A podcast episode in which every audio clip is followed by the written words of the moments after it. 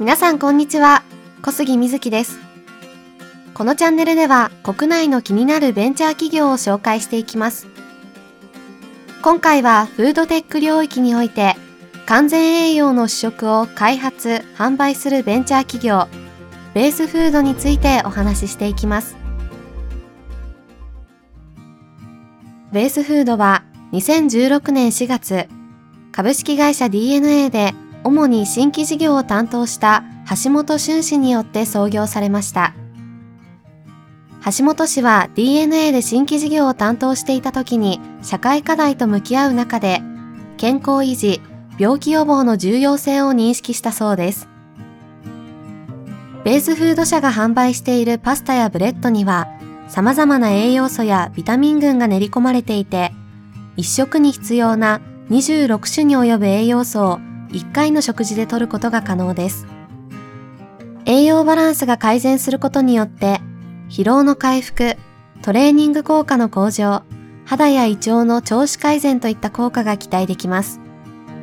2019年9月にはアメリカへ進出し、販売当初から着々と人気を上げているようです。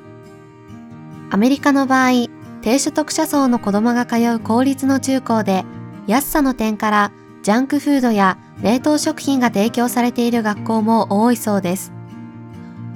ベースフードのように一食で安価に健康的な食事をとれるサービスが普及すれば、そういった課題も解決できるかもしれません。さて、近年フードテック領域が熱いですよね。2014年以降、海外の VC によるフードテックへの投資は件数、金額とともに急拡大し、2017年の投資案件はなんと200件を超えているんです。アメリカでは植物肉メーカーのビヨンドミートが時価総額1兆円を突破しています。背景として、そもそも化粧品や食品などの消費財市場では EC によって小規模ブランドの市場への参入障壁がなくなったことが挙げられます。また現在では小売店の限られた棚スペースを奪うために戦ったり、ブランド自体に多額の投資をしたりする必要がなくなったんです。日本では委託製造を行うことが多く、企画とアイデアがあれば簡単にブランドを立ち上げることができます。そのため消費財市場全体においてこういったベンチャーの存在感が大きくなってきています。ベースフード社は2019年5月に4億円の資金調達を行っています。出資元は楽天ベンチャーズ、グローバルブレイン、クロステックベンチャーズなどです。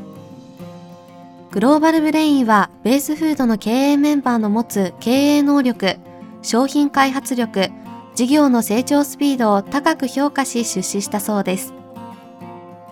今後、人々の健康志向の高まりとともに、完全栄養食品市場はさらに注目を集めることになりそうですね。以上、今回はフードテック領域において完全栄養の主食を開発・販売するベンチャー企業ベースフードについてお話ししました。お相手は小杉瑞希でした。次回も国内ベンチャー企業分析チャンネルをお楽しみください。